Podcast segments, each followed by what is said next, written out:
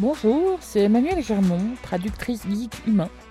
Aujourd'hui, on traduit le code source.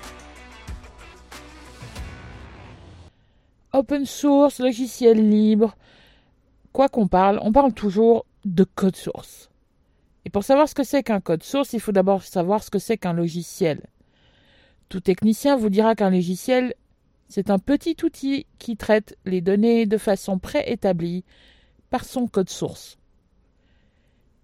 Cette capsule se limitera au code source, d'autres parties parleront des données, des forges logicielles, de l'applicatif web, bref, de tout ce qui va autour. Mais aujourd'hui, on va s'arrêter à traduire le code.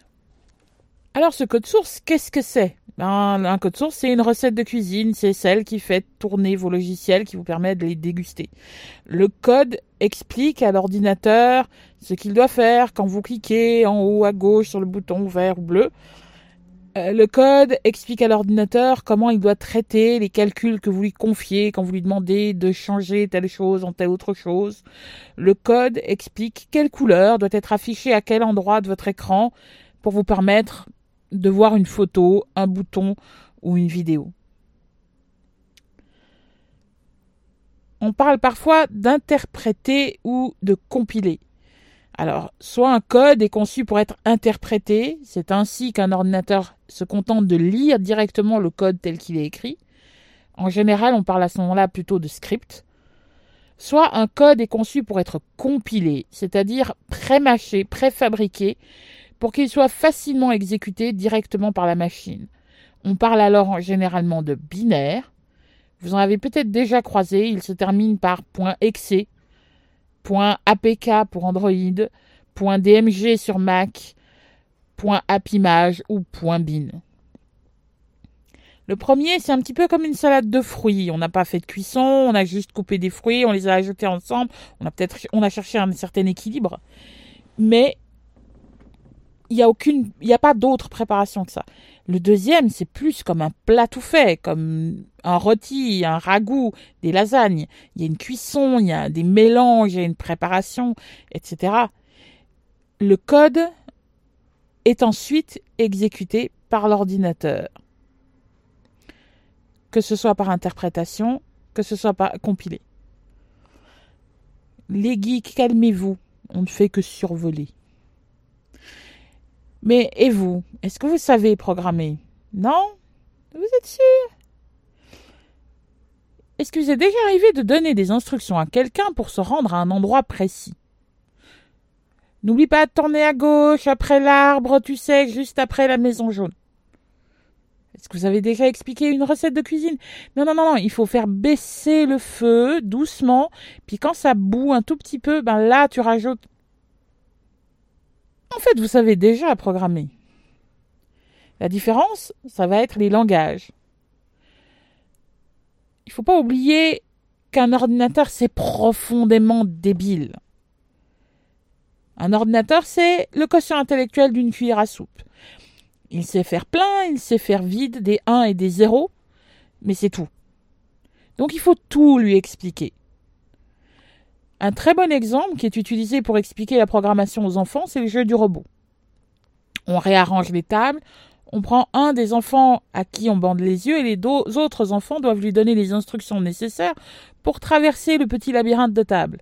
Fais trois pas en avant, tourne à gauche, tourne à droite. Fais attention à l'arbre qui est juste après la maison jaune. Vous voyez le lien? On parle de différents langages, donc dans les scripts on parle de Python, de Perl, de Java, de PHP. Quand on parle de, de langage compilable, on parle plutôt de C++. Les plus anciens se souviennent peut-être de Fortran ou de COBOL. Ouais, mais ça doit être vachement compliqué de programmer.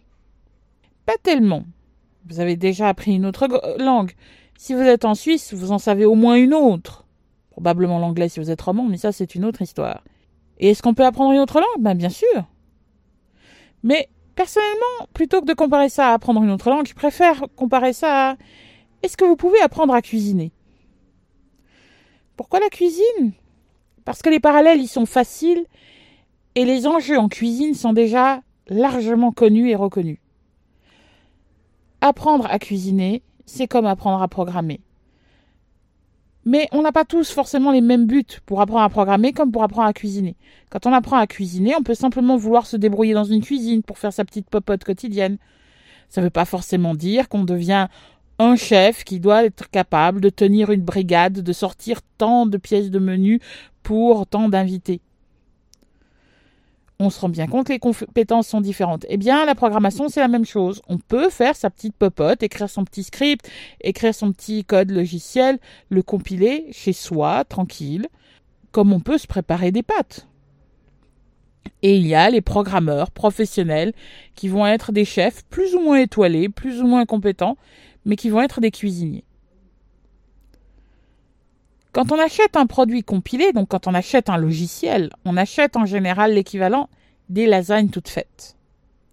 Et lire le code, ce qu'on appelle aussi parfois faire de, de la rétro-ingénierie, c'est avoir accès à cette composition, à ce code source. Pouvoir lire le code source, c'est pouvoir faire de la rétro-ingénierie, c'est pouvoir savoir quelle est la composition de ce que l'on utilise. Et on se rend bien compte que des lasagnes au bœuf, ça peut très vite se faire à la viande de cheval si on n'y fait pas attention. Mais programmer, ça doit quand même être très différent de la cuisine. Eh bien, pas tellement. Quand on prépare les lasagnes, c'est un petit peu comme quand on prépare les logiciels. Ils sont faits de nombreux éléments plus ou moins complexes. Librairie, code existant, assemblage pour code pour obtenir un outil complexe, ou alors pâte, sauce bolognaise, sauce béchamel, plus ou moins de poivre, ou d'autres ingrédients. Les premiers programmeurs, eux, devaient tout faire. Ils devaient faire pousser le blé, ils devaient faire la farine, ils devaient ensuite préparer les pâtes. Aujourd'hui, on prend souvent des bouts de code existants, même parfois des logiciels entiers, et on les assemble à sa sauce pour faire ce que l'on veut qu'ils fassent. On prend des pâtes ici, on achète de la sauce tomate à tel endroit, le bœuf à tel autre, mais la sauce béchamel, c'est Marcette. C'est d'ailleurs comme ça que les problèmes techniques peuvent se propager encore plus vite qu'une rumeur chez les conspirationnistes. Un problème dans un morceau de code peut se répercuter sur tous ceux qui utilisent ce code. Si en tant que consommateur de logiciel, vous ne pouvez pas tracer son origine, avoir accès au code source, impossible de savoir si vous pouvez vous en prémunir ou même si vous en êtes simplement affecté. De même, une porte dérobée cachée dans un code sera une porte dérobée sur tous ceux qui utilisent ce code. Une faille dans un téléphone Android ou iPhone pourrait affecter tous les téléphones Android et tous les téléphones iPhone, sans exception. On ira plus loin dans cette conséquence particulière quand on parlera de cybersurveillance, gouvernementale ou non d'ailleurs. Bien, les lasagnes, tout le monde visualise. Mais les logiciels, Finissons-en avec la cuisine. Les lasagnes sont parfois des macarons, parfois des rôtis ou des gratins, des tartes, des salades, chaud ou froid, en encas ou en repas, grand ou petit. Il y en a pour tous les goûts, toutes les régions, tous les moments de la journée, les ingrédients possibles et imaginables, les besoins et les envies. Bien les logiciels, c'est pareil. Il y a ceux que tout le monde connaît, plus ou moins, en général plutôt moins que plus le traitement de texte, le tableur, le logiciel pour modifier les photos, le lecteur vidéo, le navigateur web. Il y a les logiciels professionnels, les logiciels de dessin, les logiciels de comptabilité, les logiciels d'effets spéciaux pour le cinéma, ou bien un simple enregistreur audio, comme ce que j'utilise maintenant. Il y a les logiciels que tout le monde utilise, mais que personne ne connaît. Celui qui permet de paramétrer une antenne pour se connecter à un réseau, Wi-Fi, Bluetooth, 3, 4, 5G. Des logiciels qui permettent d'enregistrer sur un disque dur ou une clé USB, ou bien d'afficher une couleur à un écran. Que ce soit dans votre smartphone, dans un bancomat, dans une caisse de supermarché, un serveur ou un ordinateur portable, il y en a de toutes tailles, de toutes les origines, mais tous sont des logiciels. Tous ont un code source. Malheureusement, tous ne sont pas des codes sources ouverts. Et quand de nombreux logiciels sont mis ensemble, autour d'un noyau, on appelle généralement ça un système d'exploitation, mais ça, ce sera une autre traduction. Mensana incorporé sano, bien manger, c'est bon pour le corps, ça on le sait. On est ce que l'on mange. Nos nutriments, leur qualité et leur quantité peuvent jouer des rôles essentiels. Ils peuvent avoir des conséquences graves, comme dans certaines formes de diabète ou de cirrhose. Ils peuvent avoir de bonnes conséquences, comme par exemple optimiser au mieux dans le sport de haut niveau, ou même allant jusqu'à améliorer nos chances de guérison de maladies les plus graves, comme l'a démontré la doctoresse Kousmine. L'informatique nourrit notre cerveau.